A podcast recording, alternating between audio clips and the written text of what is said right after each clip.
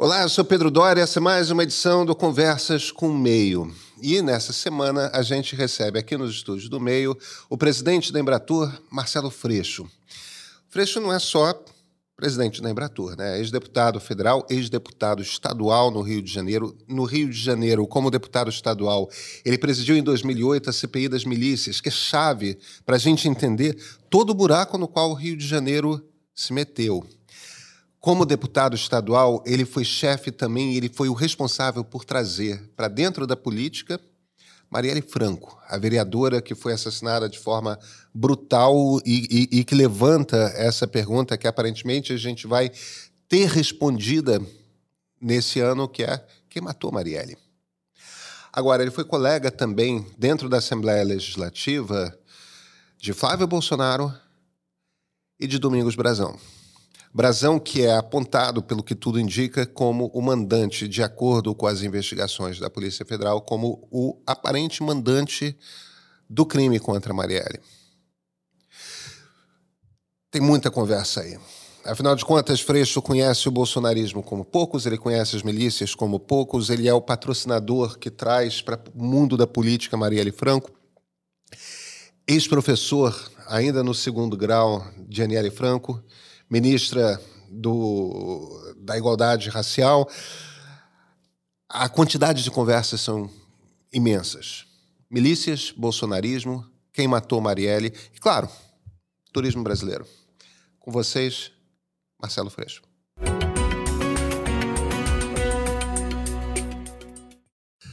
Marcelo Freixo, muito obrigado por ter aceito o nosso convite para essa conversa.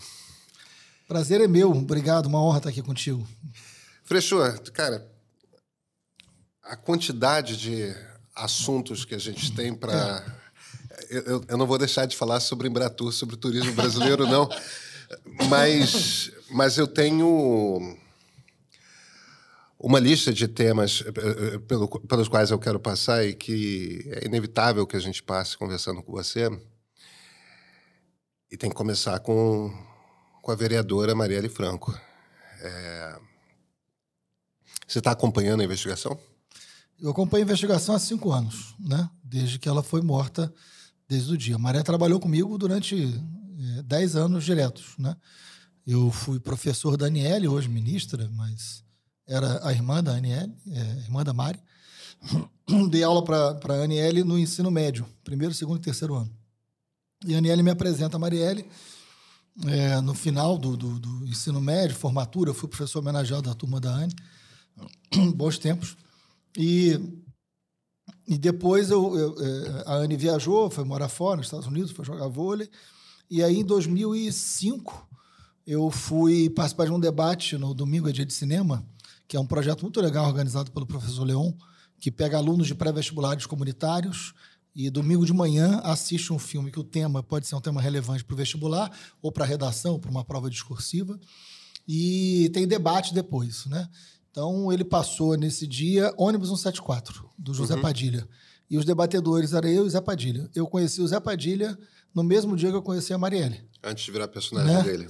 É, antes de virar personagem, antes de Zé Padilha fazer tropa, antes de Marielle trabalhar comigo, antes de eu ser deputado, antes de boa parte das coisas que mexeram com a nossa vida depois, né? É, antes de quase tudo. E eu conheci o Zé Padilha ali. O ônibus 174 é um documentário extraordinário. Ah né? Eu não estou falando do filme, estou falando do documentário do Zé Padilha, porque tem também um filme. É extraordinário, um dos melhores documentários brasileiros que eu já assisti.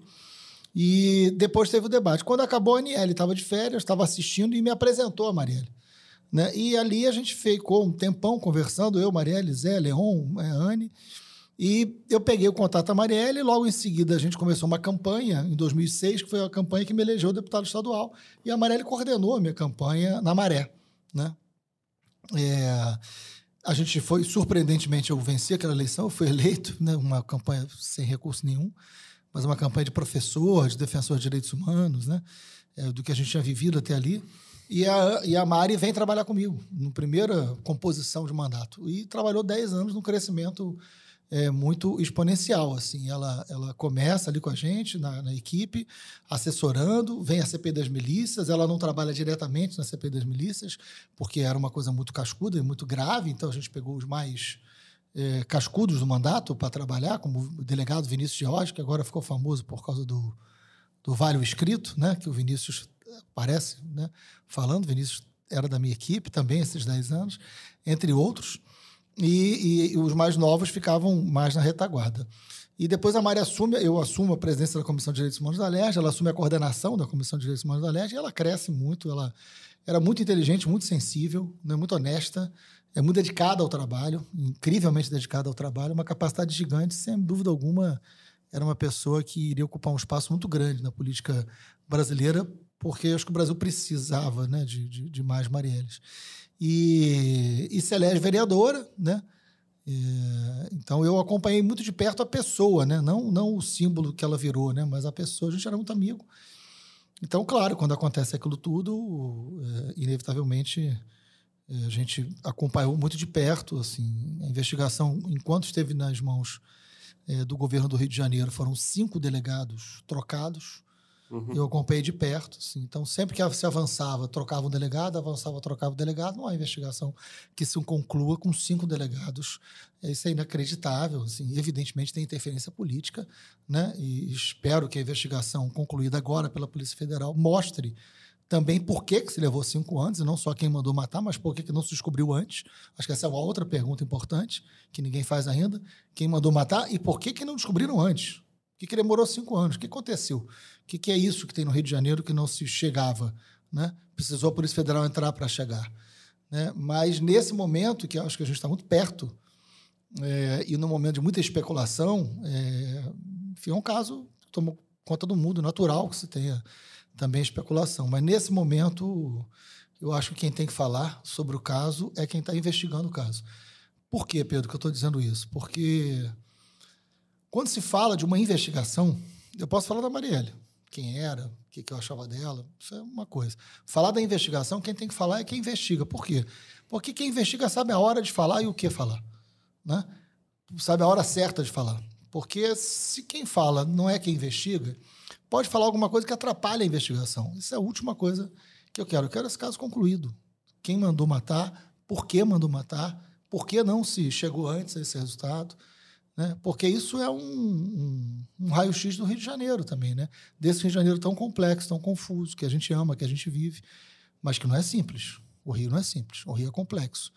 E o Rio está chegando num lugar que eu me preocupo muito, né, com uma curva do não retorno. Então, acho que a gente precisa salvar o Rio.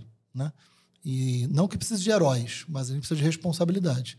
O que aconteceu com a Marielle é muito significativo em relação aos problemas que nós temos no Rio. Quando o caso Marielle começa a ser investigado, você tem um tampão de bueiro que se levanta no Rio. É exatamente isso, é um tampão de bueiro que se levanta no Rio. Se descobre né, com todas as aspas do mundo, que tem o escritório do crime, que são matadores que matavam há anos centenas de pessoas, que todo mundo da segurança pública sabia que nunca tinham sido investigados. Né? Se descobre relações entre milícia, polícia, que já estava no relatório da CP das milícias muito antes. Se descobre um monte de coisas, se vem à tona, e, e o mundo passa a enxergar o Rio de Janeiro que não cabe no cartão postal. Né? Então, mas sobre a investigação nesse momento delicado, é, deixa quem está investigando falar quando eles acharem que deve falar. Frechou, mas eu não queria deixar de entrar um pouco mais em detalhe na, na CPI das milícias, uhum. por, por, por, duas razões. É, por três razões.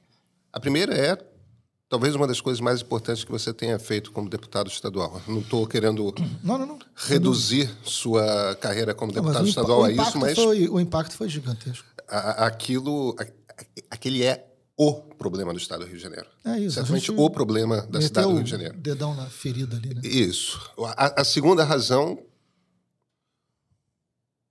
a, o vazamento que existe é, vindo da Polícia Federal. É claro que a gente precisa esperar o relatório para confirmar, mas nesse momento o que está na imprensa, o que a gente lê, é que ao que parece, a Polícia Federal vai indicar como mandante do crime um ex-colega seu de Alerj, hoje conselheiro do Tribunal de Contas do Estado, que é o Domingos Brazão, e que já estava ali na CPI das milícias. A terceira razão é, independentemente do Brazão, o assassinato da Marielle é consequência direta da influência das milícias no estado do Rio de Janeiro, na cidade do Rio de Janeiro. O que que você viu, antes da gente falar, eu queria que você falasse um pouco do Brasão também, de sua impressão, que, que, o que, que você sabe dele. Mas eu queria que você falasse um pouco dessa estrutura das milícias, o que, que você uhum. viu ali de como as milícias funcionam, qual o tamanho da influência delas na cidade e no Estado, e, e, e o que, que mudou da CPI para cá. Não, vamos lá. Primeiro, uh, eu fui eleito na eleição de 2006, assumi em 2007, na mesma eleição que o Cabral virou governador. Isso. Né? Porque às vezes a gente perde um pouco essa dimensão. Quando o Cabral ganha eleição para deputado, eu ganho eleição, eleição para governador, eu ganho eleição para deputado. Eu fui, um dos, eu fui o menos votado, é, fui o último deputado a entrar em 2007. E, e você tem tanta razão do impacto da CPI que quatro anos depois eu fui o segundo mais votado, só pedi para o Wagner Montes. Quatro anos depois eu fui mais votado do, do Brasil, né? não só do Rio. Eu, tive, eu fui eleito com 13 mil votos, fui reeleito com 175 mil votos e fui reeleito com 350 mil votos. As três eleições então, pelo PSOL? As três eleições pelo PSOL. Então, alguma coisa aconteceu de impacto para essa votação é, virar isso, sendo que eu sou um, um, que eu era um candidato de opinião, né? Não era máquina, né? Claro. Então, é evidente que, que, você tem razão. Assim, a CPI não foi só o que a gente fez, muito pelo contrário. A gente, imagina, a gente montou, a gente organizou uma comissão de direitos humanos que não existia no Rio de Janeiro, que é inacreditável, né? Com todas as violações, né? Aliás, uh, esse é um assunto que eu quero daqui a pouco entrar com você. Assim. Por que é tão difícil falar em direitos humanos no Rio de Janeiro? Né? O problema não está nos direitos humanos, o problema está no Rio de Janeiro. Qualquer lugar do mundo, direitos humanos é associado à segurança pública e civilização. Né? É, no Rio de Janeiro é ligado à defesa de bandido e é contra a segurança pública. Isso já mostra o quanto o Rio, no de Janeiro. no Brasil? No Brasil, o Rio um pouco mais. Tá. No Rio é bem mais do que em outros lugares. É bem mais. Né? É, não é à toa que o Rio é o berço do bolsonarismo, o Rio é o berço, o Rio é a sede da extrema-direita brasileira. Então o Rio está numa disputa que ela é uma disputa muito profunda, que a gente não pode errar. E eu acho que a gente tem chance agora, né, 24 e 26, é, de implementar uma derrota a determinados valores, mais do que a determinadas pessoas, e recolocar o Rio num caminho é, do seu tamanho, da sua importância. Né? A gente não pode errar né, nesse sentido. Mas, enfim, é, em 2006, eu era candidato a deputado, numa eleição muito difícil, eu não tinha nenhuma clareza. Pelo contrário, né, que eu ia ser eleito, eu era professor, dava aula, em, como boa parte dos professores, em várias escolas. Fui professor durante 20 anos na minha vida, né, fiquei em sala de aula 20 anos da minha vida. E, e era uma eleição difícil, não tinha dinheiro para nada, uma eleição, né, enfim, pelo PSOL, enfim, era difícil, né, sem estrutura, sem tempo. Eu não tinha propaganda de televisão. Né? Então, você ter o nível da dificuldade. E meu irmão é assassinado em 2006. Né? Renato, meu irmão do meio, é, ele, 34 anos, ele é brutalmente assassinado pela milícia no meio da campanha, né? É, no meio do ano. E, e de forma muito surpreendente, não teve nada a ver com política, tinha a ver com condomínio, que ele era síndico, que ele vai é, moralizar o condomínio, é, enfim, dizer que tinha que cumprir a lei, e a milícia que tomava conta do condomínio mata meu irmão, né? E que esse caso só é, só é desvendado 14 anos depois, né? E ninguém foi preso. Então, é, eu sei que é uma família passar por isso, né? É, isso eu quase desisto de ser candidato, porque a família ficou completamente destroçada. Pai, mãe, enterrar filho é, é muito brutal, né? E, e eu sou eleito é, e no ano que eu fui eleito, a milícia é o ano que a milícia mais cresce territorialmente e é o ano que a milícia mais cresce politicamente. Todos os caras que eram é, políticos ligados à milícia e donos de milícia são eleitos também. Já tinham sido eleitos vereadores e são eleitos deputados estaduais junto comigo. Né? Então eu entro para assumir a Assembleia Legislativa, para um cargo né, de oposição ali ao, ao governo Sérgio Cabral, e inúmeros milicianos são eleitos para assumir junto comigo, são diplomados junto comigo ali foi um momento de muita importância na minha vida, né? E de muita profundidade, assim, porque é, ali era, era, um, era um exercício muito profundo de dignidade, Pedro, que eu tinha que ter. Porque ou eu, eu, ou eu assumia um lado digno, né, que tinha a ver com a história do meu irmão, que tinha a ver com a história do meu pai, sabe? Eu vi minha mãe enterrar meu irmão, eu vi meu pai dizer para mim que não ia superar e não superou né? Meu pai ficou doente e veio a falecer alguns anos depois. É, é, ou, ou, aquilo fazia um sentido e a minha vida política ia para um lado que eu, eu, eu não exerci um mandato pelo que eu lancei a minha campanha. Eu exerci um mandato pelo que a vida me fez, né? Eu era um candidato porque eu era professor, porque eu tinha minhas lutas nas periferias, de onde eu vim. Quando meu irmão é assassinado daquele jeito e eu sou eleito e o Rio de Janeiro elege aquelas pessoas, eu falo, o sentido da minha vida política será outro. Será enfrentar isso, enfrentar o que é de mais profundo no Rio de Janeiro, que acabou com a minha família, mas que acaba com milhares e milhares de famílias no Rio de Janeiro todos os dias. Né? E aí minha vida foi para outro lugar. Né? Eu paguei um preço muito alto. Né? Eu apresentei a CP das Milícias no terceiro dia do mandato. Terceiro dia do mandato eu apresento a CP das Milícias. Eu fui motivo de chacota. Você imagina, o deputado menos votado chegar numa Assembleia Legislativa cheio de miliciano, os caras que decidem se alguém vai viver ou morrer é muito poder, né? Né? O problema é esse: o cara decide se você, se quem vai viver, quem vai morrer, o cara mata. É Deus, né? Ele decide, ele mata ali. Então é muito grave isso. Aquele cara era deputado que nem eu, mas eu era né, um deputado da esquerda, do PSOL, 13 mil votos. Eu apresento um pedido de CPI das milícias. A nego olhava, eu, eu era quase uma piada, né? E apresentei, defendi no plenário, e bate-boca, enfim. É, era, era, era, era a minha dignidade que estava ali, era, era a imagem da minha família, era a memória do meu irmão. É, não interessava o resultado. Eu tinha que entrar em campo para jogar. Não interessava o resultado. É, um ano depois, aí isso foi arquivado, ficou lá, ninguém deu bola, ninguém ligou para nada disso, não era sério. Um ano depois, acontece o episódio de jornalistas do jornal O Dia. Você vai lembrar que eles vão fazer uma matéria é, escondidos, infiltrados numa favela do Batana, zona oeste do Rio de Janeiro. São, é uma noite de pesadelo. Exatamente. É, e são três, né? Era um motorista, fotógrafo, um repórter. Uma repórter. É. E eles são descobertos pela, pela milícia do Batã e são barbaramente torturados. Não foram mortos porque depois no filme Zé Padilha eles são mortos, mas na, na verdade eles são barbaramente torturados, a vida deles é destroçada, né? E aí a opinião pública inteira se volta é, para saber que história é essa, né? Só que tinha um pedido CPI um ano antes. Um ano antes. E aí o presidente da Assembleia Legislativa naquele momento era o Jorge Pisciani, que é a figura com quem eu tive uma, um, uma, um debate político muito singular né? O Pisciani ele era um político muito profissional. Ele tinha a Assembleia Legislativa na mão, na cabeça, ele controlava tudo, né? daquele jeito dele, mas ele, ele fazia política. Né? Então, ele, ele, ele sempre me chamava, ele me derrotava em todas as votações, porque ele tinha ampla maioria. Mas ele era, ele era muito habilidoso. E ele chamava para conversar, chamava para ouvir, dizia que tinha que ouvir, dava espaço para a oposição. Era uma, uma raposa né? que, que às vezes faz falta na política né? É, brasileira do Rio de Janeiro com todos os problemas que ele tinha e que eu denunciei, que eu fiz oposição. Né?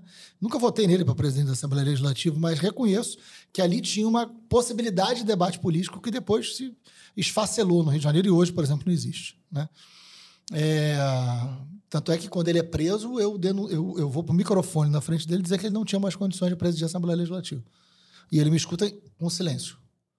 Né? É, todo enfrentamento que tinha que ser feito, eu fiz com ele. Mas reconheço que tinha debate político, que depois acabou no Rio. Né, virou realmente algo que eu não tenho nem palavra.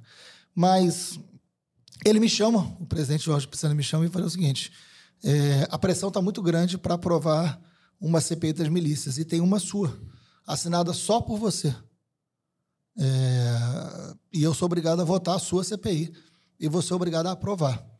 E o regimento diz que quem propõe a CPI preside a CPI. Eu quero saber se você ainda mantém essa posição, sabendo o que, que você está fazendo. É essa a conversa que ele tem comigo. Eu falei, presidente, eu não sou homem de apresentar algo para mudar de opinião ou voltar atrás. Se eu apresentei o pedido de CPI, eu vou presidir a CPI. Aí ele falou: ela será aprovada e você terá todas as condições de fazer o trabalho, porque eu não vou defender coisa errada. Eu falei, presidente, o senhor podia ter feito isso um ano atrás. Aí ele falou: agora é a hora, não era um ano atrás. É, e nesse momento eu falei, falei, presidente, tem mais uma coisa. Eu falei, é, para que a gente não tenha um desgaste inicial, as, os membros das milícias que aqui atuam vão querer participar da CPI. E isso eu não vou aceitar. Essa não será uma CPI para fazer de contas que tem uma CPI. Eu vou chegar onde tem que chegar. Então eu não vou aceitar que ninguém que será investigado participe da CPI. Eu preciso que o senhor me dê essa garantia. Aí ele falou: Você tem essa lista? Eu falei: Te faço agora. E aí entreguei uma lista para ele dos deputados que eu considerava é, que não poderiam participar da, da CPI. Né? Domingos Brazão estava nessa lista? aí, não, não, porque o Brazão naquele momento ele não era ou não tinha nenhum indicativo de ser dono de milícia. Ele é citado na CPI, ele é citado na CPI depois, mas ele não participa da CPI. Ele nem quer proximidade. Ele nunca se aproximou disso porque não. Mas a CPI, mas tentaram, tentaram fazer parte da CPI. né? Eu lembro, por exemplo, do Natalino entrando na sala na primeira sessão da CPI dizendo que ia participar. Né? E eu falei, só até vai participar, mas não como membro. E não é agora a sua hora. Então, isso está no filme, inclusive. Isso é, foi muito, muito grave o que aconteceu ali. E nós chegamos ao final. Né? Nós chegamos ao final. Nós indiciamos 240 líderes de milícia. Pedro, todos os líderes de milícia do Rio de Janeiro daquele momento foram indiciados. E boa parte deles foram presos. Presos. Não sobrou nenhum. Não sobrou nenhum para contar a história. E nós não prendemos mais, nós prendemos deputado, nós prendemos vereador, nós prendemos o dono, não prendemos o terceiro, quarto escalão, não. Prendemos os donos da milícia. Todos. Todos. Trabalhando junto com o Ministério Público, que fez um trabalho espetacular. Trabalhamos juntos com o setor da Polícia Civil espetacular e com a Polícia Federal daquela época. Nós montamos um grupo de trabalho. Né? Quem coordenou esse trabalho, inclusive no meu gabinete, foi o Vinícius George, que participa do, desse, desse, Você desse comentou. documentário que está hoje, que eu já comentei. Né? E nós montamos um trabalho que durou sete meses. Nós fomos muito fundo na economia da milícia, sabendo como funcionava a economia da milícia. Na época, porque hoje é uma coisa, na época, muita gente me procurava e falava, mas você tem certeza? A milícia é um mal menor. Milícia é até bom que tenha. Gente Eu sei. muito próxima. Né? E eu falei, você está enganado, milícia é máfia. Milícia é o crime dentro do Estado, dentro da polícia, dentro da política, dominando o território. Isso será um câncer no Rio de Janeiro. A gente disse isso em 2008. Se o relatório da, C- da CPI das milícias fosse cumprido, como foi apresentado e votado, e não só prendessem as pessoas, como tinha que prender, mas não era só prender, porque máfia em lugar, lugar nenhum do mundo é só prendendo que você resolve. Você, Você tem sempre que tem os substitutos que. tem- é claro, e a milícia muda, a milícia vai. Você tem que, tem que meter a mão no canal econômico deles. Você tem que tirar deles o domínio econômico, territorial. Isso estava lá, estava tudo escrito. Né? 60 e tantas propostas. Mas aí o poder da, dos interesses políticos foi maior. Né? Prendeu quem tinha que prender, não tinha como não prender. Minha vida muda completamente, completamente. E tinham camadas. Né? Tinha um cara que era dono da milícia. Tinha um cara que era eleito por influência do voto da milícia tinha porque você tinha camadas, né? De, você tinha o cara que tinha algum nível de interferência numa atividade econômica da milícia. Tem o cara da van que era ligado ao cara da, da milícia. A gente foi nos donos da milícia. Né? E todos foram pegos. Todos foram pegos. Você fala que o Brasão foi, é, foi citado no relatório, mas que naquele primeiro momento ele não era. Ele era eleito numa área de milícia. É, Ele de Vila Valqueire, é, que é uma área. É, é. Pois é, aquela beirinha ali da Jacarepaguá, dono quase de- Zona dono Norte. centro social. é, Dono de postos de gasolina envolvido na máfia do combustível falsificado. ele já foi investigado por isso. É, mas a gente pegava a milícia, né? Isso. É, eu lembro, por exemplo. Ligado à exploração de terreno baldio para loteamento, é, com pelo menos um assassinato naquele que momento ele- nas que Ele, costas. responde, ele respondeu por esse assassinato. Isso, e foi absolvido no- no- na Justiça do Estado, é, pelos desembargadores. É, ele já estava em vários negócios que estão ali na beirada dos negócios da milícia, né? Terreno no baldio. Janeiro, no Rio de Janeiro, Pedro, assim, é... milícia é máfia. Milícia é máfia. Certo. Né? Milícia é, é algo. É máfia. Você tem vários crimes organizados no Rio de Janeiro, mais organizados, menos organizados. Milícia é máfia. Né? Todas as facções, todas as facções do, do tráfico de drogas surgem dentro da prisão. Todas, no Brasil inteiro. Tem nenhuma que surgiu de outra maneira. Né? São Paulo, Rio Grande do Norte, Rio de Janeiro, Santa Catarina, Rio Grande do Sul. Todas as facções de tráfico nasceram dentro do cárcere. Todas. E do, do cárcere né, se remete à rua. A milícia nasce no palácio. A milícia nasce na relação dos poderes com a polícia, com o território, com o interesse eleitoral e econômico. Mas a milícia é um projeto econômico de domínio de território e domínio da pobreza. A milícia é a exploração dos mais pobres do território com um projeto político e econômico. Nasce da política. Não nasce nem na polícia, muito menos no cárcere. Então a milícia é máfia, a milícia é projeto de poder. A milícia não é Estado paralelo. A milícia é Estado leiloado. É quando o Estado é leiloado a outros interesses criminosos e de grupos criminosos. É muito difícil que nesses territórios qualquer atividade econômica lucrativa não passe pela milícia. Da internet, ao gás, ao, ao agiota, tudo que você imagina. Agora, isso surge de uma maneira. A milícia surge nos anos 2000. Né? Em 2008, ela está num crescente, é quando a gente dá a paulada que dá na milícia e ela vai virando outra coisa depois. Né? Ela vai virando outra coisa depois. Então, é, eu não quero falar especificamente de quem está sendo investigado, porque eu não quero falar da investigação, né? Porque isso, nesse momento, eu vou atrapalhar a investigação da Polícia Entendi. Federal. Mas é, é, muito difícil não ter, ao longo do tempo, relação com a milícia. É dono de milícia? É uma coisa. É, né? Por exemplo, no Rio de Janeiro tem coisas é, surreais, né? É, na CPI a gente pegava umas escutas telefônicas e e, que a polícia tinha, e você escutava os dois milicianos conversando e falou assim: ah, pô, não dá. Os caras estão tratando a gente como se a gente fosse bandido, pô. O cara tinha matado não sei quantos, o cara era dono da gatonete, o cara era dono disso, o cara era dono daquilo. O cara fala: não dá, pô. Estão tratando a gente como bandido, estão investigando a gente que nem bandido, pô. pô não pode ser esculacho, tá, tá achando que a gente é bandido. O próprio cara, conversa de dois milicianos. No fundo, e eles não sabiam que estava sendo gravado. Então não é que eles tivessem. Não, realmente não se viam como bandidos. A ideia do mal menor, eles acreditavam, um monte de gente acreditava, porque no Rio de Janeiro você pode cometer crime se você não achar que é criminoso. Foi nome de alguma outra coisa. Né? Pode até é. ser eleito, assim. Então, isso cria uma massa de, de, de, de problemas muito grandes no Rio.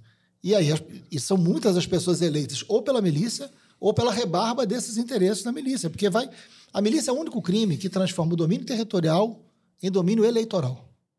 É o único crime que faz isso. Eu não estou dizendo que o tráfico é menos importante, não. O tráfico é terrível, mata gente, é cruel. Agora, o tráfico é menos organizado. O tráfico nunca elegeu ninguém no Rio de Janeiro. Né? O tráfico não elege ninguém, o que não quer dizer que não tenha que ser enfrentado, o que não, não quer dizer que não tenha que ser né, tomado seus territórios, tudo isso. Né? Agora, a milícia nasce da política da relação política. O tráfico não. Tem, tem, um, tem um comentário que você fez aí que eu não quero perder,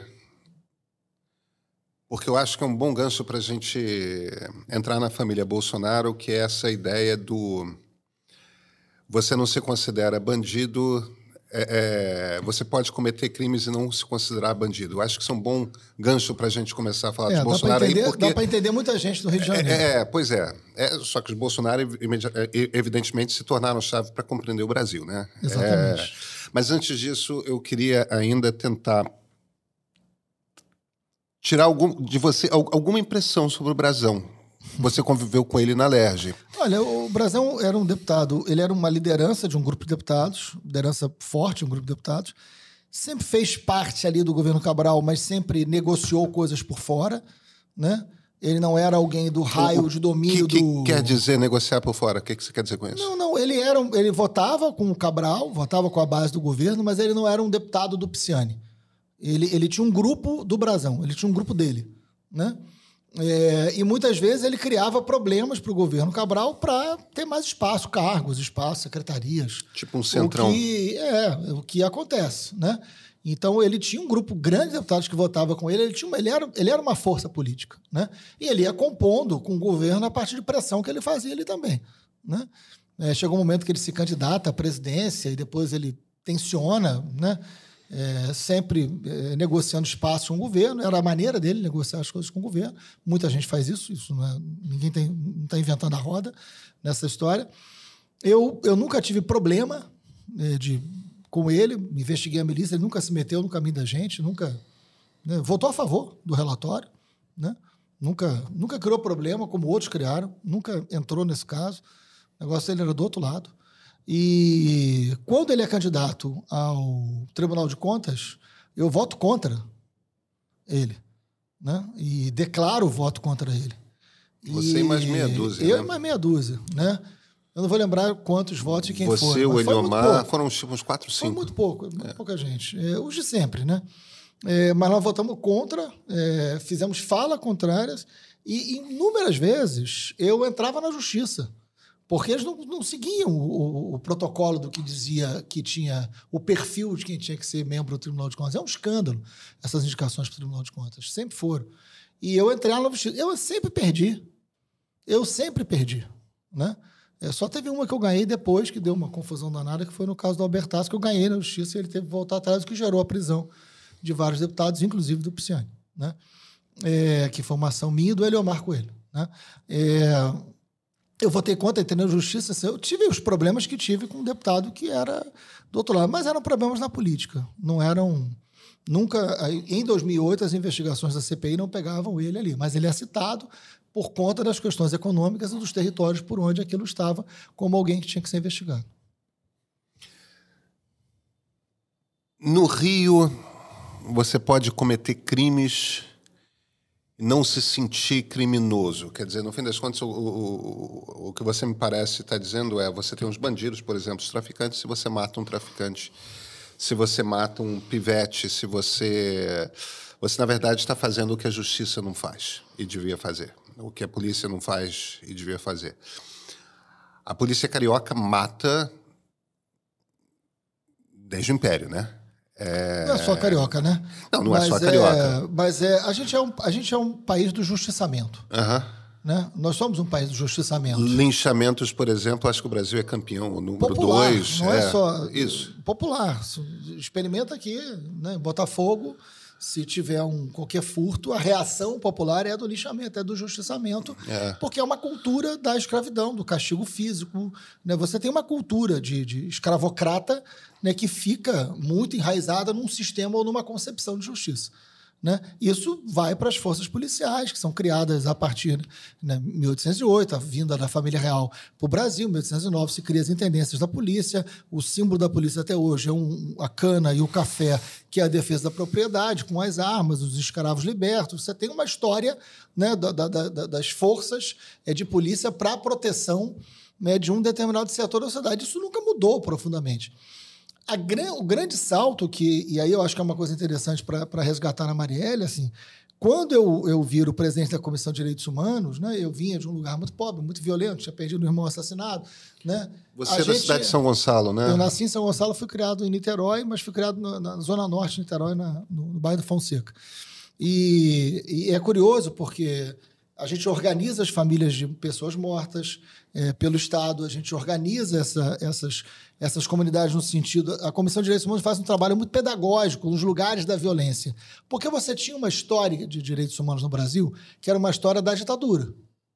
Né? Nós vivemos 21 anos de ditadura. A história de direitos humanos era muito forte no que diz respeito às liberdades democráticas, a necessidade de você sair da ditadura. Né? É, você é mais novo que eu, a gente pega mais esse final e a memória do que foi a ditadura. Né? Mas a gente, a gente sabe que a luta por direitos humanos era muito identificada à luta da liberdade, à luta da democracia, à luta da participação, dos direitos. Né? Mais Tinha amplos... uma repulsa à tortura também. Tinha uma... uma repulsa à tortura por conta da ditadura. Né? Isso, né? Então você isso. consegue, a tortura vira crime, né? você tem avanços legais significativos e quais são as violações de direitos humanos na democracia? As violações de direitos humanos na ditadura, a gente sabia, é o exílio, é a tortura, é o desaparecimento, é a morte. Isso fica muito forte na narrativa de um país a ser construído na década de 80. Né? Quando você vence, vem a Constituição de 88, se consolida a democracia, você estabelece as eleições, você estabelece essa democracia muito primária ainda, né? É, é surpreendente. Quantos presidentes foram eleitos por voto democrático direto e secreto no Brasil. É muito pouco. O Collor era o primeiro. Né? É muito pouco. Né? É, é, não, não, não. Você tem o, o, o e conclui o mandato. Ah, que, que conclui, conclui, o mandato? mandato? É, porque aí tem que ser democrático. E que conclui o mandato. Fernando Henrique Lula. É, não, você tem Fernando Lula, Fernando Henrique Lula, Dilma, você tem o Dutra antes, o Dutra é eleito, voto direto, aí, aí tem o JK, mas o problema... O JK, eu, eu vou... Né? Mas, mas você vai ficar numa mão, cara. É, mas, mas como o voto para analfabeto era, era proibido na República de 48, é, você o, tem uma restrição. Você, não, não é uma restrição, é Gigante. 60% do eleitorado atual Claro, a Constituição de 88 é que pode valer. É, pra- acho que é se falar em 86 que o voto do analfabeto Mas, permitido. mas, Pedro, mesmo assim, se você falar do voto Mas tudo direto. bem, Dutra e JK. É isso, se você falar do voto direto, secreto. Voto direto, secreto, que aí é o, é o básico, né? Tá. Voto direto, secreto, que concluiu o mandato, tá numa mão. Dutra e JK, Dilma, se você for considerar o primeiro, o primeiro mandato. mandato. né? Tá numa mão. É inacreditável. Então é muito frágil a ideia da democracia. Quando a gente consolida essa frágil democracia é, e diz o seguinte: qual é o desafio dos direitos humanos agora? Não é mais o da liberdade da luta contra uma ditadura. Qual é o desafio da- dos direitos humanos no tempo da democracia? É você enfrentar as violências do Estado. É claro que é. É você enfrentar as violências do Estado. É você trazer para um debate mais amplo, chegando no setor da pobreza. Opa, aí o negócio começa a complicar. Porque enquanto é contra uma ditadura, ela é um valor absoluto de muita gente. Quando essa violação vai para a população mais visivelmente vulnerável, ela passa a não ser um compromisso republicano. Que discurso liberal, Freixo. Não é? Passa a não ser republicano. Muito liberal. Passa a ser, passa a ser, opa, opa, né? E aí você, se você, e aí você começa a ter na democracia um processo de identificação, né, dos direitos humanos com a defesa de bandido. E aí volta um processo de justiçamento com muita força nessas relações. Eu, eu E na- isso, isso é o Rio de Janeiro. O Rio de Janeiro é o berço. É, de- é no Rio de Janeiro que nasce a intendência das polícias, e isso, isso é um berço muito profundo que a gente está debatendo. Esse é um Brasil. o eu não acho que foi o Bolsonaro que inventou o bolsonarismo. né? O Bolsonaro é um efeito do bolsonarismo. Porque ganha o nome Bolsonarismo por causa do Bolsonaro. Mas o que a gente convencionou entender como bolsonarismo, que é essa extrema-direita brasileira, não é o Bolsonaro que inventa. Eh, Freixo, eu estou na sua página, tá? Eu estou concordando, e a minha brincadeira com o seu Não, discurso não, é não. muito liberal, é porque o seu discurso é muito liberal. É, a- conter as violações do Estado e, instaurar direitos, é, os direitos garantidos pelo artigo 5 da Constituição para todo cidadão brasileiro é a essência do que uma democracia liberal é. Uhum. É, Deveria ser, e certamente não é o que acontece no Brasil. Mas nas democracias liberais, o valor dos direitos humanos ele é um valor universal É claro. de fato e associado à segurança É pública. claro. Não, eu concordo com você. Eu concordo com você. Seria estabelecer no Brasil uma coisa que a democracia brasileira não é ainda. Sim, é isso. É, esperamos que um dia venha a ser. Mas certamente a gente não chegou lá. Agora, tem um fenômeno importante que acontece entre o governo Fernando Henrique e o governo Lula. Você tem dois impactos grandes econômicos ali. Um primeiro é o Plano Real e o segundo, no, no- a partir do governo Lula 1, o enriquecimento de fato do Brasil. A China começa a crescer para cacete, a economia está estabilizada e tal. Então você tem, a partir da segunda metade dos anos 90, uma lenta e continuada eh, ascensão eh, de poder aquisitivo de uma parcela imensa de brasileiros. Você tem um enriquecimento das periferias, você tem um enriquecimento das, das favelas, as pessoas começam a ter a possibilidade de comprar geladeira, televisão, ar-condicionado tal. A gente, durante um tempo, chamou isso de classe C, eram pessoas que não tinham acesso a uma quantidade muito grande de direitos, mas poder aquisitivo passaram a ter. Para uma pessoa dessas, e e isso segue sendo verdade, você rouba o celular bacana que a pessoa tem no, no ponto de ônibus, aquele celular para o qual ela ainda tem sete parcelas a pagar e cada uma daquelas parcelas é suada para cacete, o ódio daquele crime É completamente compreensível. é completamente É compreensível. completamente compreensível. O que você não pode é ter um Estado que haja assim. Eu concordo com você. É completamente compreensível. O, o, o ponto ao qual eu estou querendo Ninguém tem que chegar ficar aqui. feliz de ser assaltado porque tem que entender uma razão social. Isso não existe. Claro. Isso não existe. Claro. Agora, você tem que ter um Estado que tenha eficiência no combate ao crime, até para fazer com que o seu desejo né, seja um desejo seu e não uma ação do Estado. Para isso existe Estado. Claro. Para Claro. isso existe Estado. Claro. O Estado existe para não permitir a barbárie, que é humana. Né? É humana. Uhum. Ora, Imagina. Né? Está tá presente em tempo É suficiente da nossa história para a gente chegar à Mas aí é entra um, eleme- entra um elemento interessante, Pedro, que eu ia, eu ia contar, a gente acabou indo para o outro lado, que é isso, é muito assunto. Na Comissão de Direitos Humanos, quando a gente vai fazer esse trabalho, né, E aí a Marielle era. Eu, eu tinha acabado de colocar a Marielle como coordenadora da comissão. Me incomodava muito essa coisa da. Ah, é defesa de bandido, tá defendendo bandido. Eu falei, eu nunca defendi bandido na minha vida. Pelo contrário. Né? Eu, eu fui trabalhar com educação popular é, em presídio para o cara deixar de ser bandido. Não para defender ele bandido. Né? Eu quero que ele saia do crime. Agora, eu não, eu não posso ter justiça. Eu não, eu, não quis, eu não quis vingança, a morte do meu irmão, eu quis justiça. Né? O meu irmão morreu, eu fui fazer a CP das milícias. Eu não, eu não quis, eu não podia ser igual a eles. Né? Eu não podia uhum. virar um monstro. E, e aí eu chamei a Marielle e falei: olha, a gente precisa fazer alguma coisa diferente. Porque a gente está perdendo essa batalha. Isso lá atrás, tá? Nem sonhava em viver o bolsonarismo. Isso lá atrás. Eu falei: a gente está perdendo essa batalha. E eu falei: a gente precisa trabalhar com os direitos humanos do policial. A Marielle olhou para mim e falou assim: como assim? Eu falei: eu estou falando de um trabalhador. Estou falando de um trabalhador da segurança. Que morrem com Esse policial não vem de Marte. Ele vem na mesma favela que a gente olha e enxerga como vítima de uma ação policial.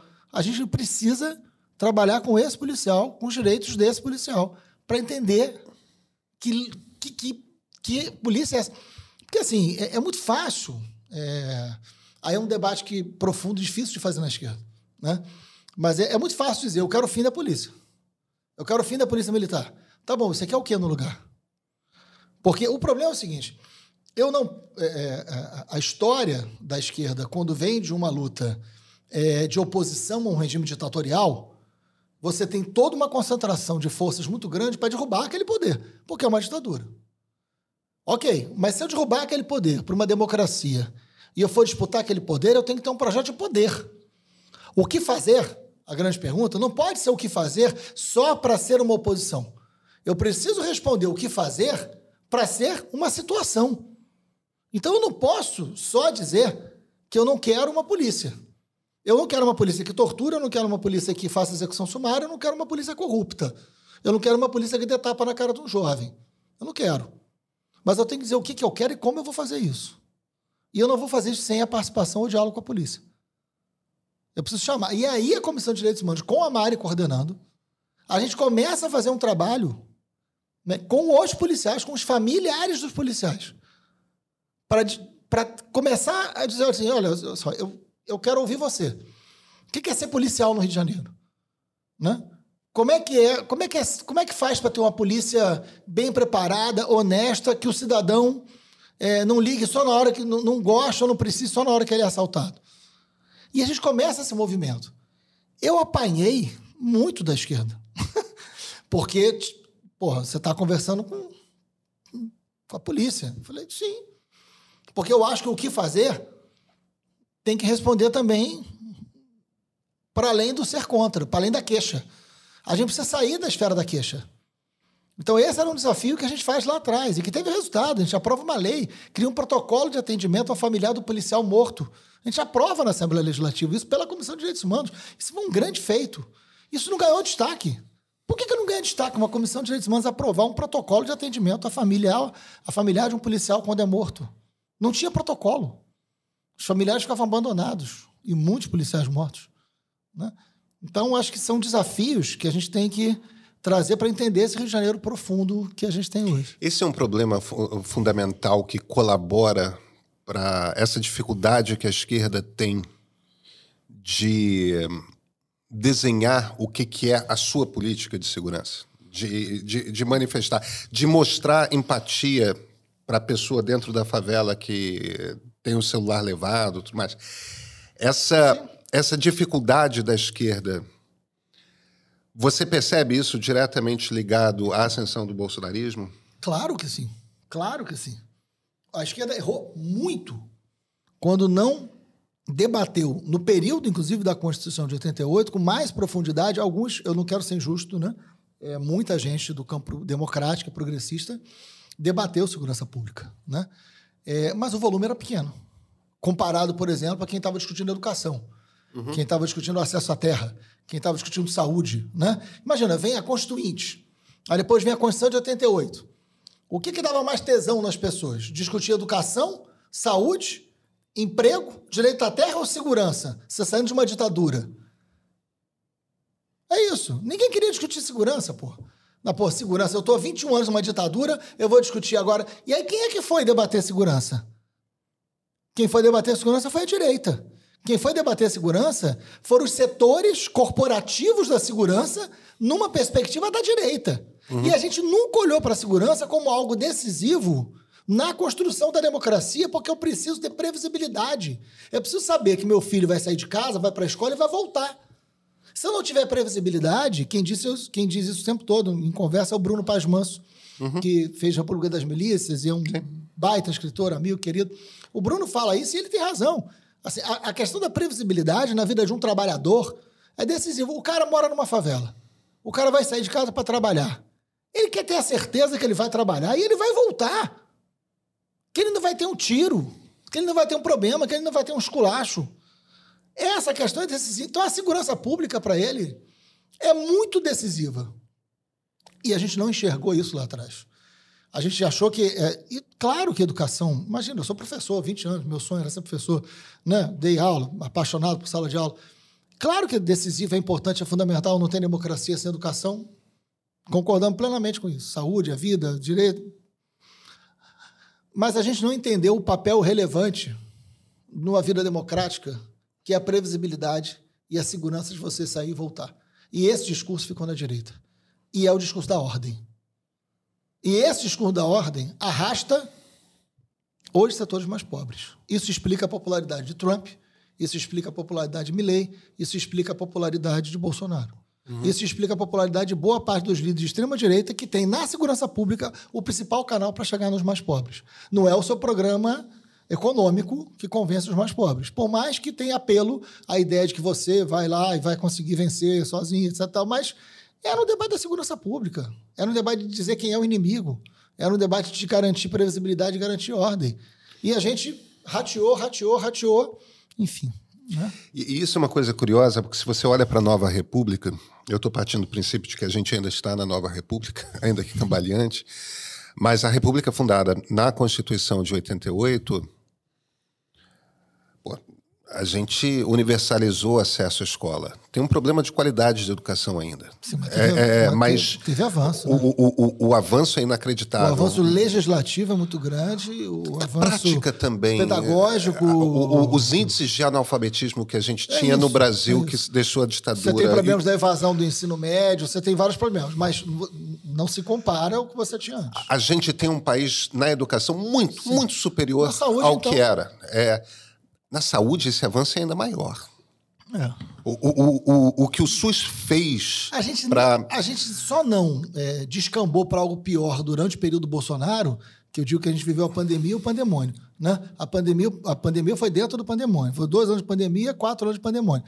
A saúde só não foi pior pelas bases que foram criadas lá na Constituição de 88, isso. que nos fez resistir. Isso, isso. Né?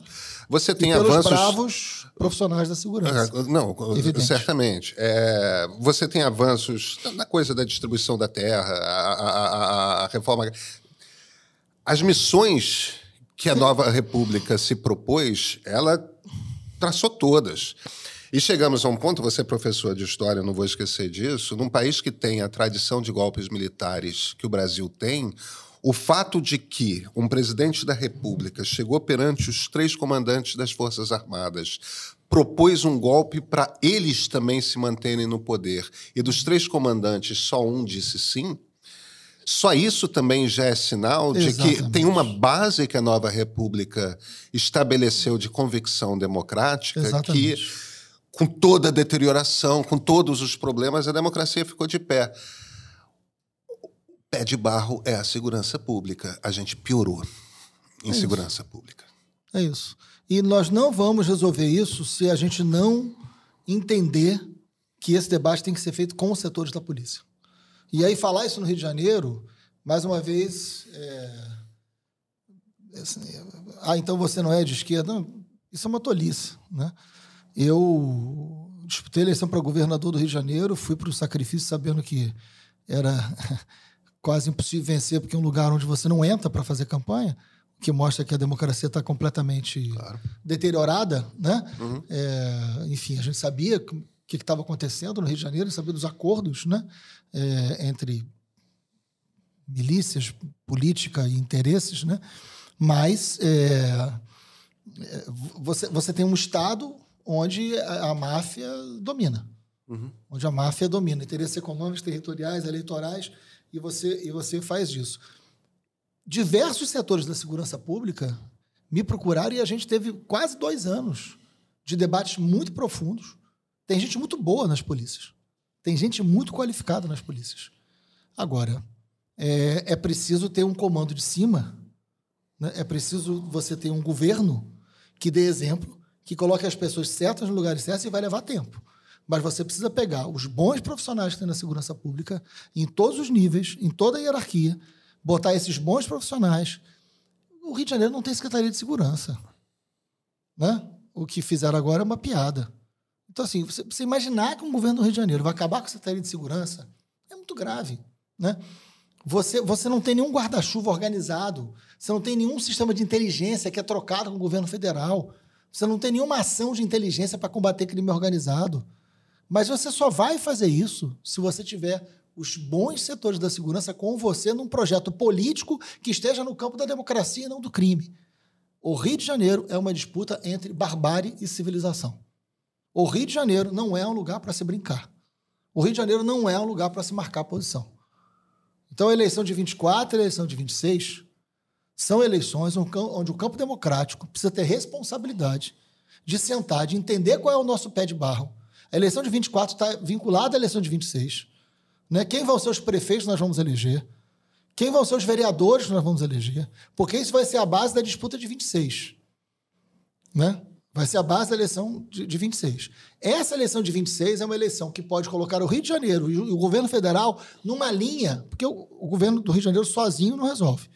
Você tem que ter o governo do Rio de Janeiro alinhado ao governo federal num grande investimento de segurança pública para enfrentar crime organizado, para colocar as pessoas certas nos lugares certos, para ter investimento em inteligência, para fazer com que tenha uma ação. E eu não estou defendendo intervenção, eu estou defendendo o contrário disso, eu estou defendendo integração para que você chegue aos resultados, para começar a mudar um processo civilizatório. Né? Se nós não fizermos o dever de casa em 24 e 26, eu não sei se a gente tem outra chance depois. Agora vem cá. Jair Bolsonaro, você foi colega do Flávio na Assembleia Legislativa. Colega é demasiado, mas eu convivi com o Flávio. Vocês foram 12 anos companheiros de plenário, ambos anos, deputados. 12 anos como, e, e, com, e com grandes diálogos. E com Acredito. diálogo. Ele e é, dos, diálogo. ele é o dos, dos quatro, ele é o que é um político mais tradicional de certa Nós forma. né? brigamos 12 anos. A gente votou contra 12 anos. Né? A gente fez debates duros durante 12 anos. Né? Eu nunca imaginei na minha vida que aquilo ali, aquele, aquela mentalidade, pudesse um dia representar o movimento de massas no Brasil. Mas o pior não sou eu não, nunca ter imaginado isso. Ele também nunca imaginou isso. Não, Ele, ninguém, ninguém imaginou. ele nunca imaginou que aquilo que ele representava um dia virasse um movimento de massa no Brasil. E aí tem um problema da gente. Eu acho que a gente enxergou pouco um Brasil profundo que sempre existiu e que a gente rateou em reconhecer isso dentro dos nossos grupos de WhatsApp, dentro das nossas famílias, dentro É. dos nossos amigos de infância. E de repente a gente veio surpreso com o Brasil que sempre existiu. Dois, três anos atrás, eu viajo muito é, pelo país, principalmente por conta de ser uma coisa, por conta de palestra e tudo mais. Eu viajo muito por cidades médias, em todas as regiões. É, não, não vou falar com a, com a cidade, porque eu acho que importa pouco, mas dois, três anos atrás, três anos atrás, é, pouco depois da pandemia, eu estava numa das cidades médias do, da região sul e a pessoa que estava me ciceroneando apontou para um determinado outdoor do Bolsonaro e falou: Esse cara aqui, que é o fulano, que é dono de um grupo de concessionárias aqui da cidade, ele mantém esse outdoor com a figura do Bolsonaro desde 2014. Ó, que é quando começa. Desde 2014, aquele empresário, pequeno empresário, tá? Dono de uma Claro, concessionária, duas concessionárias numa, numa cidade média, cidade de 200, 300 mil habitantes, pagava ali um outdoor para estar com a imagem do Bolsonaro. Esse cara tem um apelo ao imaginário de alguns grupos diferentes de brasileiros, Exatamente. muito forte. Por razões que não são iguais. Por razões que não são iguais, mas. Como é que você explica? O que, o que, que você. Como é que você interpreta o bolsonarismo? É. Primeiro que é um movimento de massa. Sim. E você tem que entender que é um movimento de massa, né? É, de longe, ele não é o mais capaz, o mais elaborado representante de uma extrema-direita brasileira. De forma alguma. O Enéas, por exemplo, era Não é. muito mais. Não é, não é. Não, nem, nem mesmo hoje. Em vários, tanto é que ele, como deputado, sempre foi um deputado considerado Ele não é um Plínio Salgado. Ele não é um intelectual. longe, mas, mas É isso. longe disso. E, no entanto, ele é o primeiro Né? fascista a chegar à presidência. É isso, é isso. É, o Bolsonaro foi deputado há muitos anos. Era muito comum você ir para Brasília, chegar naquela cantina que tem atrás do plenário, e o Bolsonaro estava tomando café ou almoçando sozinho. O que é muito raro. Eu fui deputado federal, fui líder, aliás, fui líder da oposição ao governo Bolsonaro. É, o Quando você vai ali e tem um deputado comendo sozinho ou tomando café sozinho, ou é num horário que não tem ninguém, ou aquele deputado não tem importância. Porque para estar sozinho, né? Ele não é um. Porque ele era comumente visto tomando café sozinho, almoçando sozinho. Primeiro que ele não é agradável, né? Claro, Ele não é agradável. Não é um cara educado, não é um cara inteligente, não é agradável, né? É, ele não representava Não tem aquela simpatia de político, né? Zero, Aquela- né? é. zero. E não, e, não, e, não, e, e não representava, durante muitos anos, né, mais de duas décadas, ele nunca representou um projeto que outras pessoas se agrupassem. Né? E, de repente, o Brasil, é, porque não é ele que muda, não. Nesse ponto, ele foi coerente do início ao fim. Essa- isso que ele é, e que eu estou aqui o caracterizando de forma muito negativa, porque eu não consigo caracterizar de outra maneira, é, ele sempre foi. Né? Sempre foi tosco, mal educado, ignorante, sempre foi. Né? Mas, de repente, o Brasil vira para um lado, né? É, e aí é preciso entender que Brasil é esse, porque não é só o Brasil, e a gente estava, antes de começar aqui, a gente estava falando de Engenheiros do Caos. Sim.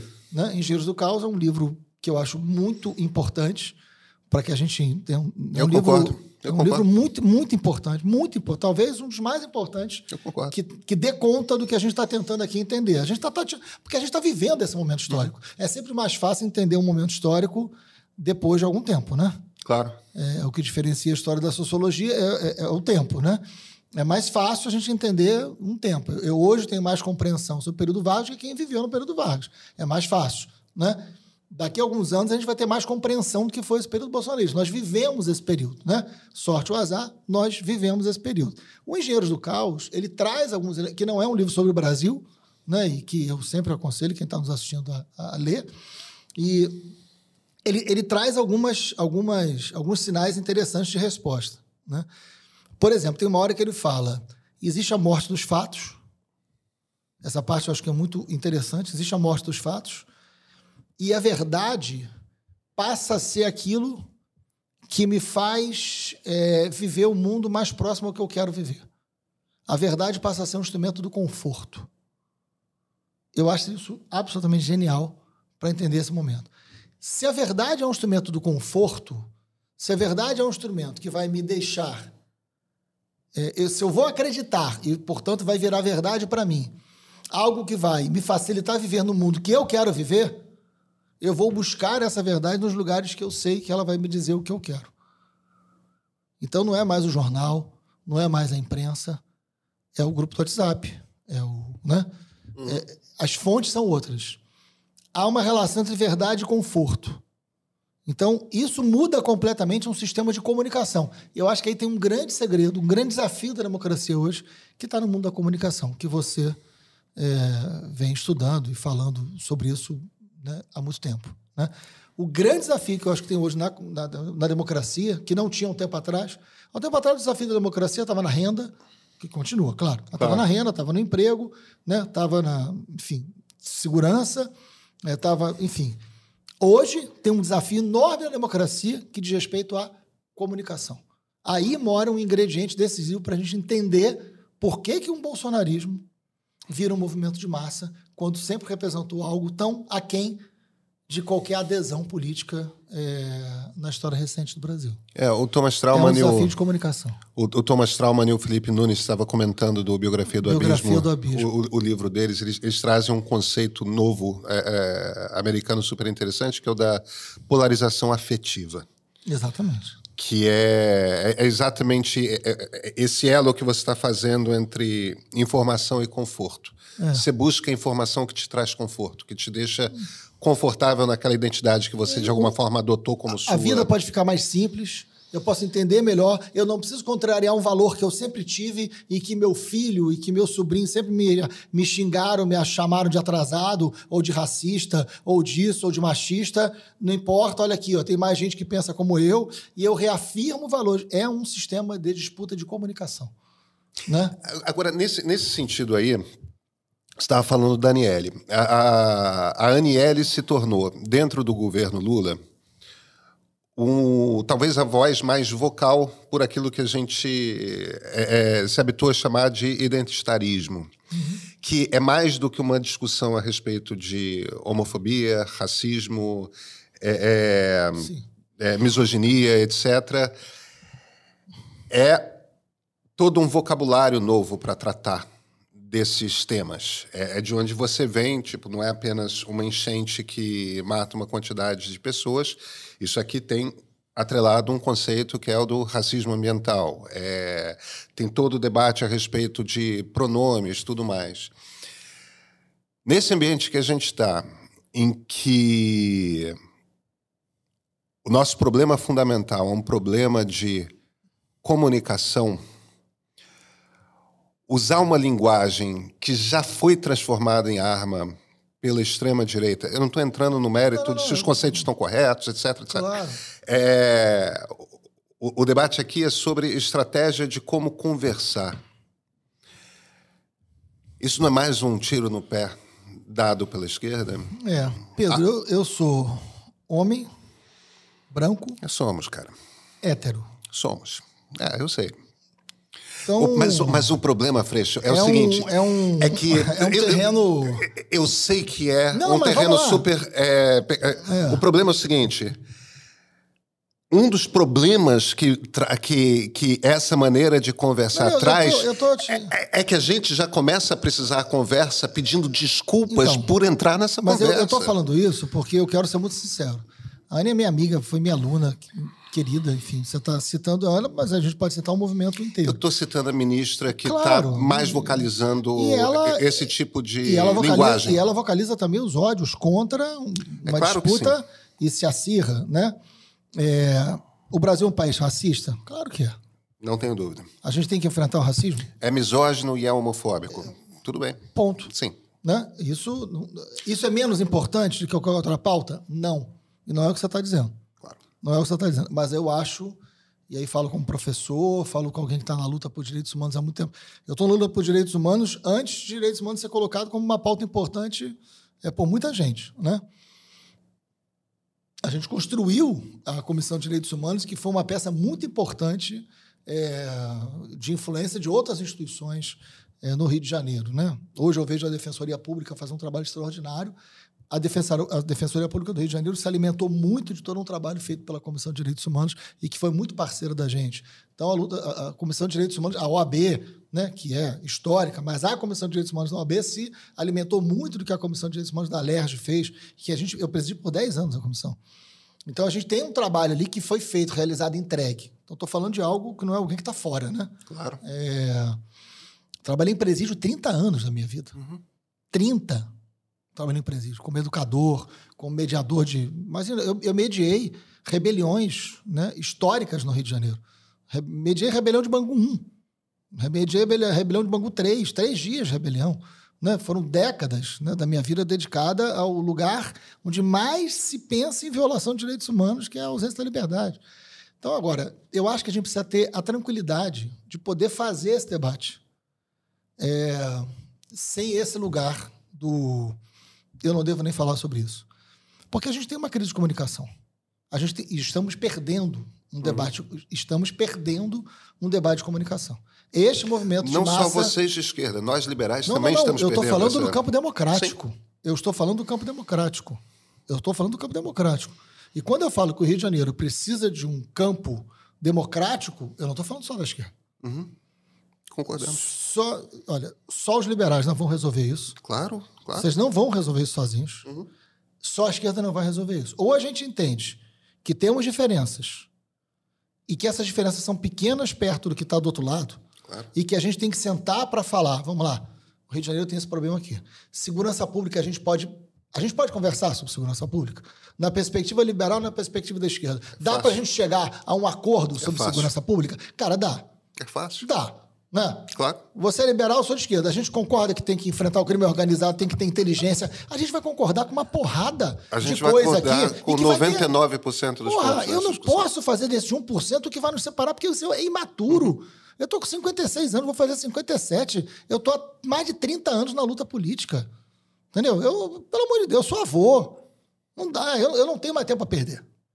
Então não dá. Ou o Rio de Janeiro, eu, eu perdi um irmão, eu perdi amigos, né? eu sou ameaçado pra cacete há anos. Né? Eu moro no Rio de Janeiro, não posso ir à praia. Né? Então, assim, eu paguei um preço alto para cacete. Eu não tô mais afim de perder tempo. Agora, eu quero ter o direito também de sentar para discutir um projeto com um campo democrático. Não é hora de eu marcar posição. Não é hora de eu fazer de você um inimigo, tendo um fascista que está sentado aqui disputando a eleição. Uhum. Podendo ganhar o, de novo o Rio de Janeiro e levando a vida de quem é mais pobre, quem é mais ferrado, ao inferno. Porque viver em área de milícia, viver em área de tráfico é um inferno. A vida dessas pessoas é um inferno. Né? E esse cara que fala em segurança pública, esse cara que fala né, é, é, em nome do que a gente sabe que não vai resolver, esse cara é nosso inimigo. Eu claro. vou ter minhas diferenças com você. Nós vamos ter diferenças no papel do Estado, na economia, nisso, na relação. De... Ok, mas tem, ou, tem, tem uma crise civilizatória profunda no Rio de Janeiro. Profunda no Rio de Janeiro. A gente tem que se entender. E aí a gente vai ter que se entender também em termos discursivos. Porque senão, você vai ter o melhor programa, você tem as melhores pessoas e você vai perder a eleição. Por que questão... Porque você não vai se comunicar. Hoje há um problema da comunicação é, concreto, eu vou, eu vou, contar um episódio que é muito sensacional que aconteceu comigo. Né?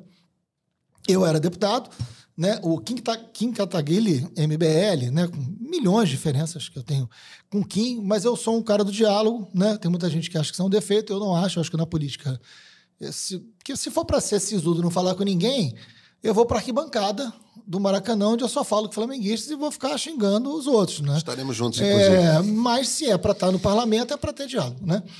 É, e eu estava lá, e daqui a pouco é, surge uma, um, uma publicação do MBL dizendo que eu recebia auxílio moradia e morava no apartamento funcional.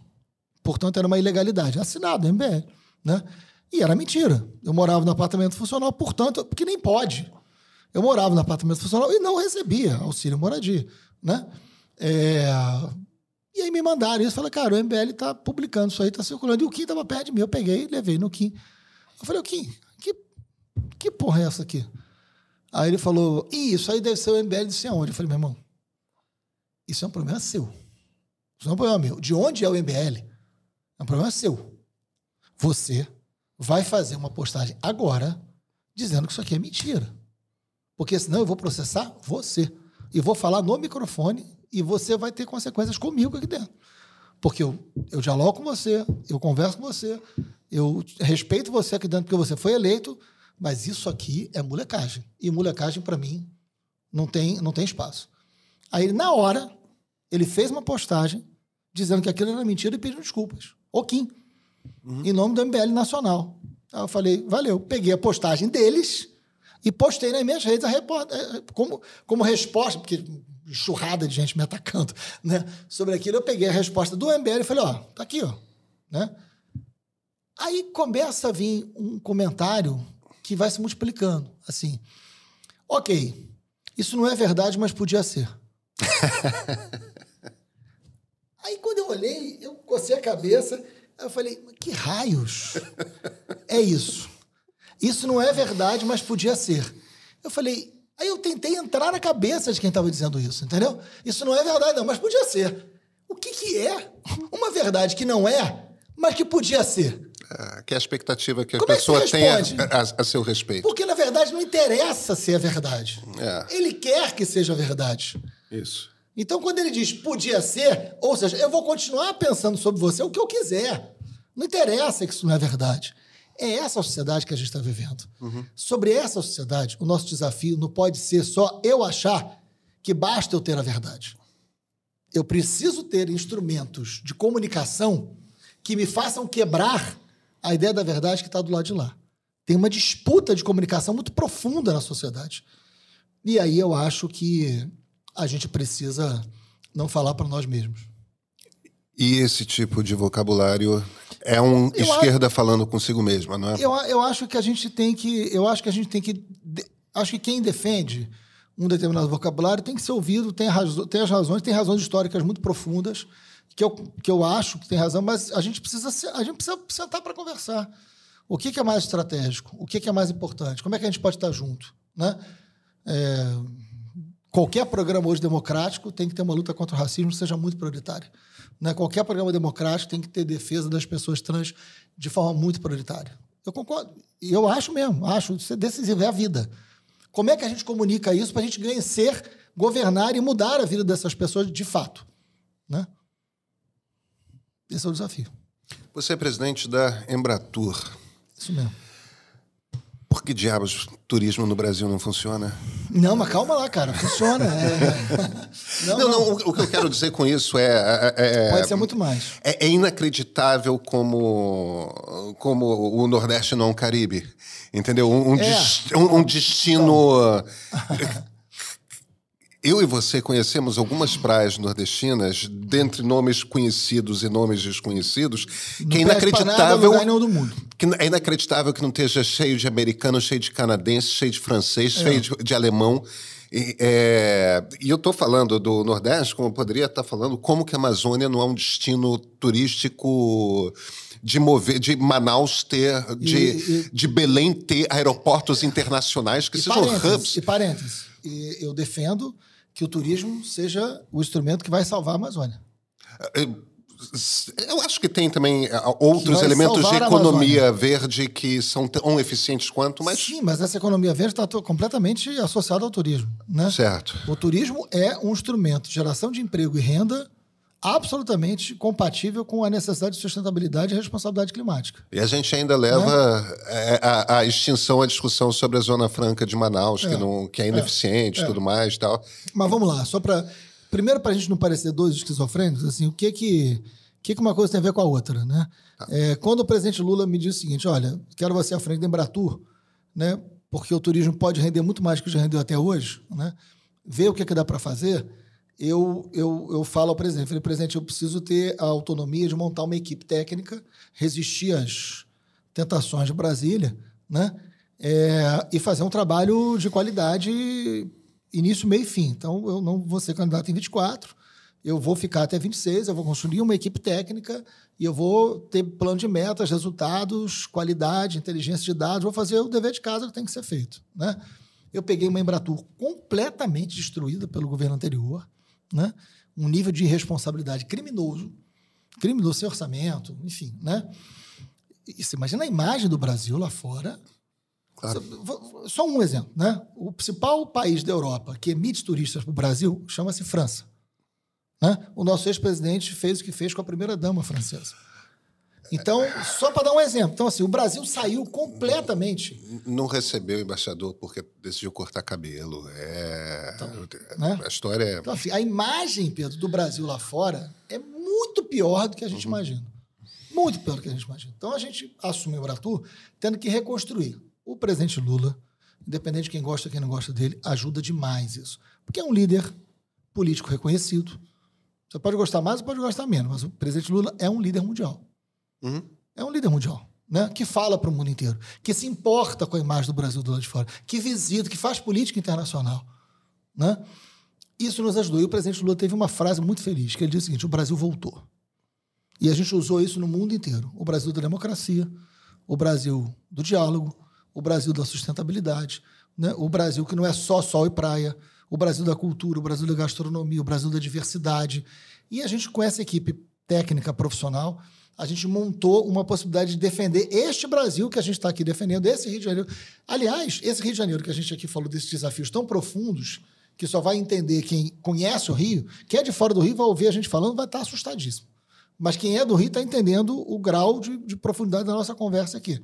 O Rio é a principal porta de entrada do Brasil. Claro. Eu acabei de fazer uma consultoria com o mercado internacional para fazer aquela nuvem de palavras, que você já fez isso várias vezes. Quando se fala em Brasil, o que, é que aparece no mundo? Rio de Janeiro é desse tamanho. Né? Aparece praia, carnaval, samba, tudo relacionado ao Rio. Uhum. Então, o Brasil para fora tem uma porta de entrada, é Rio. Pão de Açúcar, Cristo Redentor, Pão Praia Copacabana, de Copacabana. É Rio, uhum. é Rio. Então, esse Rio nós não podemos perder para o crime. Esse Rio nós não podemos perder para a milícia. Porque se perder o Rio, a gente perde o Brasil. É por isso também. Né? Então, quando a gente vai para o turismo, eu vou defender lá fora que o Brasil. Eu não quero um Brasil para o turista e outro Brasil para o brasileiro. Eu quero um Brasil só. E eu quero que o turismo nos ajude a entrar no modelo de desenvolvimento do século XXI compatível com o lugar que eu quero viver e que, é que meu filho e meu neto vivam. Né? Então, é, é, é essa lógica do turismo que a gente vai para dentro dele. Ah, mas o que, que direitos humanos tem a ver com turismo? Olha, a gente está fazendo o afroturismo, que pela primeira vez está organizado no Brasil, né, como destino de Brasil. Né? Assim, você quer conhecer a história do Brasil é a história africana. Então, Salvador, capital África, acabou de receber prêmio na feira que a gente participou na Espanha. Né? Salvador tem feito um trabalho de afroturismo fundamental para dar protagonismo à população negra. Para o, o, o, turismo gerar emprego e renda à população negra. Né? Afroturismo é o turismo de Salvador. Isso não é enfrentar o racismo? Claro. E é enfrentar o racismo gerando emprego e renda e criando identidade brasileira e imagem do Brasil. Isso não é só fazer um discurso. Isso não é só assinar uma carta em defesa do Vini Júnior. É mais do que isso. Né? É construir um Brasil que diz que voltou e um Brasil que é negro, um Brasil que tem sua história negra, um Brasil que tem suas tradições, um Brasil que você pode visitar um quilombo e fazer uma visita a um turismo, um turismo doméstico, né? ao turismo de base comunitária. Né? Você vai no quilombo na, na cidade de Cachoeira, no Recôncavo Baiano, tem 18 quilombos, os caras estão produzindo ostra. Os caras estão recebendo gente, os caras estão recebendo turismo, os caras têm artesanato. A gente está ajudando a organizar o que, quando a gente chama de afroturismo, a gente está falando da, da, da, da, lavagem do Bonfim, mas eu estou falando da visita do Quilombo do Caoje. Eu estou falando de coisas que são desse, desse turismo de experiência. E trazendo o mundo para visitar. Porque quando eu trago o mundo para visitar isso, eu estou trazendo o mundo para visitar o Brasil que eu quero viver e que eu estou disputando. Né? Então eu não tô, eu não tô no lugar que eu nunca estive. Tô. Na Embratur eu nunca estive. Mas eu, o que eu estou levando para o turismo, o que eu estou levando para a Embratur, é o lugar onde eu sempre estive. Né? É, tem um turismo que pega a comunidade LGBTI, né? que é enorme. Aqui no Rio, por exemplo. É um mercado é gigantesco uhum. no mundo e que fortalece. Em São Paulo também. Em São Paulo, em vários lugares do mundo. É. Né? E que fortalece um canal de cidadania, de exercício claro. de cidadania. Né? Claro. É, quando, quando eu chamei o Flávio Dino, ministro da Justiça, né, e falei, vamos fazer um programa, eu vou levar para Lewandowski agora. Vamos fazer um programa no Brasil de capacitação de policiais mulheres para trabalhar em lugares onde mulheres do mundo venham visitar o Brasil e queiram viajar sozinhas. Né? Isso é eu pegar o turismo e jogar no debate das mulheres. Porque as mulheres podem e devem querer viajar sozinhas. Século XXI. Claro. Né? O turismo hoje no Brasil corresponde a 8% do PIB. 8% do PIB. O petróleo corresponde a 12%. Olha para frente. Você acha que a gente deve investir em quê? No século XXI? O que, que vai gerar emprego e renda durante o século XXI? É petróleo, e com o potencial que a gente tem. O Nordeste, que você falou, compete com o Caribe. Devia. Compete com o Caribe. Eu chamei o consórcio do Nordeste, eu chamei o consórcio do Nordeste e falei, eu quero o Nordeste competitivo com o Caribe. Para isso eu preciso de conexão. Para isso eu preciso de investimento em estrutura. E o consórcio do Nordeste falou, eu não quero eu não quero os destinos nordestinos brigando um contra o outro para ver quem pega. Eu quero que a gente crie um. Porque o Caribe também não é um lugar, não. Claro, são várias ilhas. São várias ilhas. Então vamos. vamos Mais pegar, o México, né? Vamos pegar o consórcio né, é, é, Nordeste, vamos trabalhar o Nordeste como produto e vamos dizer que não é só sol e praia, porque, vamos lá, Bahia. Bahia tem três biomas. Uhum. A Bahia tem três biomas. A Bahia você tem sol e praia, que é extraordinário. Né? Você tem cultura, você tem gastronomia, você tem natureza. Extraordinárias. Cachoeiras incríveis. No mesmo é. lugar. É. Isso o Caribe não tem. Então eu preciso conseguir apresentar esse Brasil articulado, né, e a Embratur tem esse trabalho de articular, né, lá fora. Isso está acontecendo. Assim, a boa notícia é que tem muito desafio pela frente. Mas em um ano, a gente, esse ano de 23, isso vai sair agora, a gente vai fazer uma, um evento no Galeão, inclusive, vou te chamar, início de fevereiro, agora ainda antes do Carnaval. A gente vai estar anunciando que o Brasil, no ano de 2023, bateu o recorde de arrecadação com o turismo internacional de todos os tempos. O recorde era 2014, no ano da Copa do Mundo, que faz sentido. O Brasil arrecadou em 2014 34 bilhões de reais em 2014. Esse ano a gente supera os 34 bilhões. Em 23. Corrigindo com a inflação? Com um ano, sim, com um ano de trabalho, um ano de organização, de evento, organização da, da, da, da colocação do Brasil no mundo, a gente teve a maior arrecadação de todos os tempos, né? mais de 34 bilhões de reais. Então, assim, tem caminho para fazer. Tem desafios? Tem. Assim, é, é, muito comum o cara falar assim, Marcelo, mas olha quantos turistas a França recebe. Eu falei, amigo, né?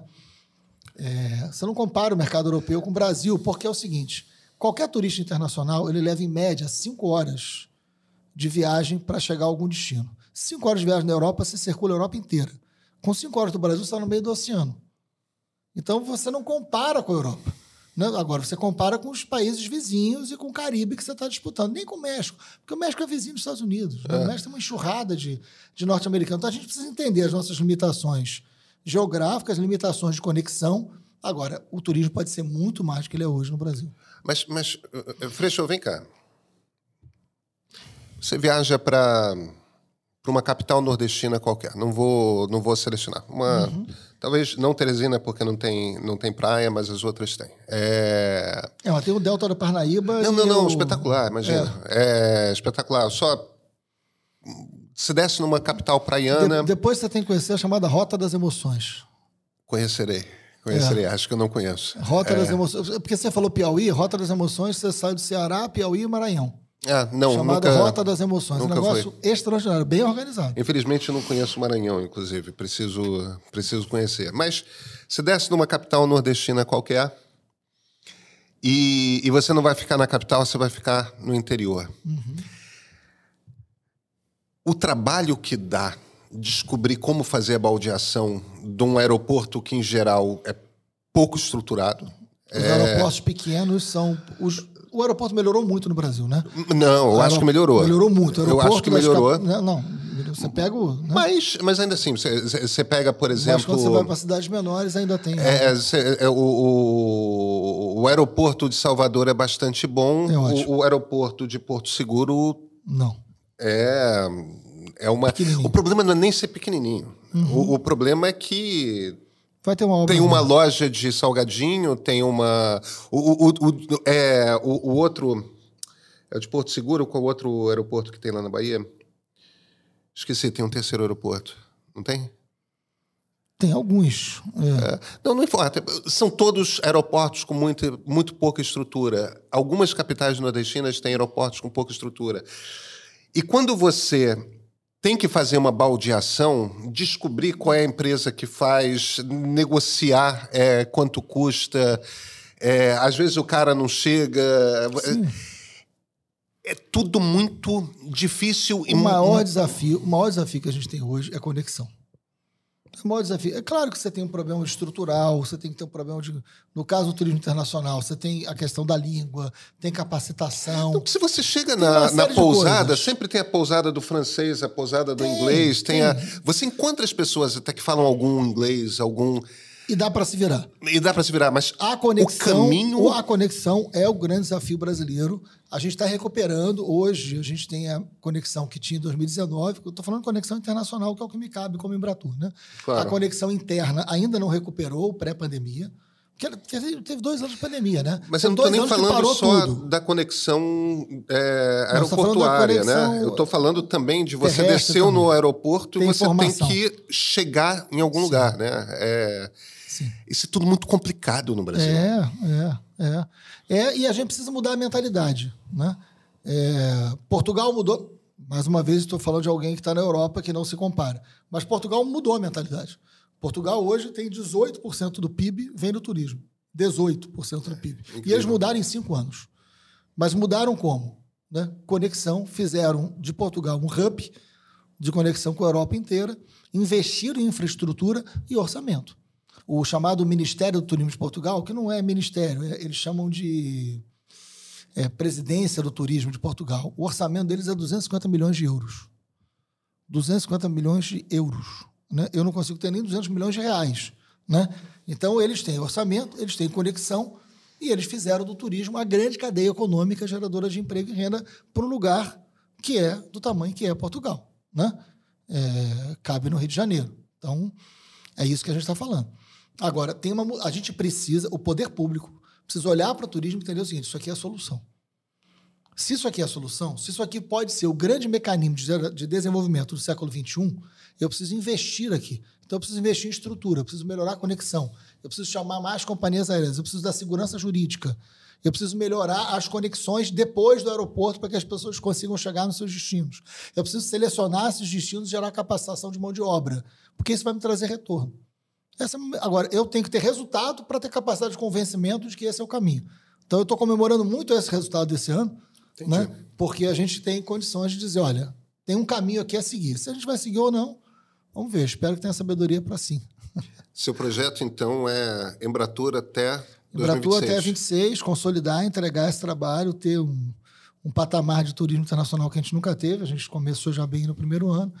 E 26, mas eu vou participar das eleições de 24 e 26, nesse sentido que eu estou te dizendo. Defendendo uma aliança, defendendo um programa, trazendo setores que não.